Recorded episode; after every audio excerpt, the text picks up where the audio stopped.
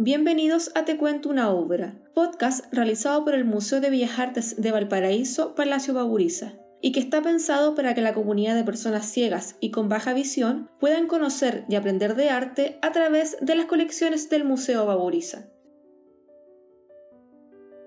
Hola, a continuación te quiero contar una obra llamada Pescadores Catalanes, creada por el pintor español Segundo Matilla Marina. Este artista nació en la ciudad de Madrid en el año 1862.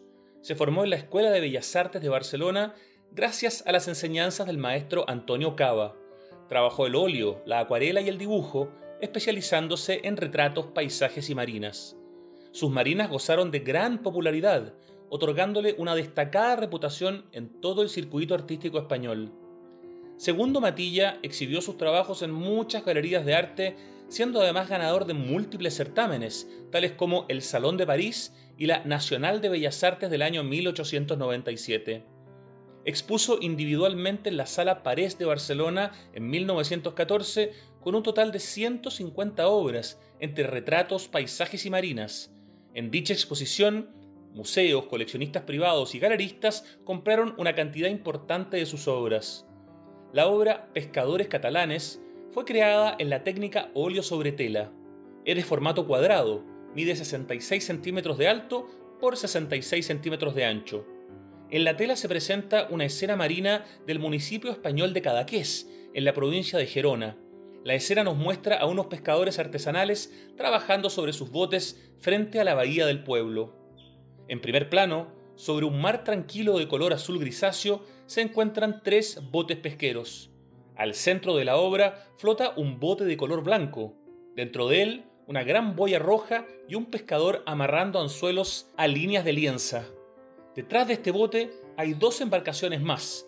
En ellas, los pescadores recogen redes y lienzas del mar con la captura del día. En segundo plano, en la línea del horizonte, se puede apreciar el pueblo de Cadaqués.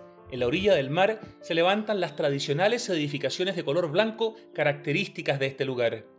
En el centro de la obra, en el punto más alto del casco antiguo, se encuentra situada la iglesia de Santa María de Cadaqués.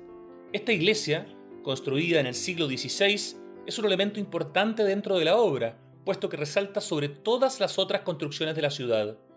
De fondo, detrás de toda la escena antes descrita, se levantan lomas y colinas cubiertas parcialmente de vegetación. Por sus laderas asciende una copiosa niebla costera. Este sector montañoso forma parte de lo que se conoce como el levante del macizo del Cabo de Creus. Al extremo inferior derecho, una firma, S. Matilla. Esperamos hayan disfrutado el episodio en el podcast Te cuento una obra. Hoy te acompañó Rodrigo Gendelman, periodista, comunicador y fundador de Santiago Dicto Síguenos a través de nuestras redes sociales, arroba Museo en Instagram, Facebook, Twitter, YouTube y Spotify, y conoce nuestra completa agenda de actividades. Nos encontramos en una próxima oportunidad.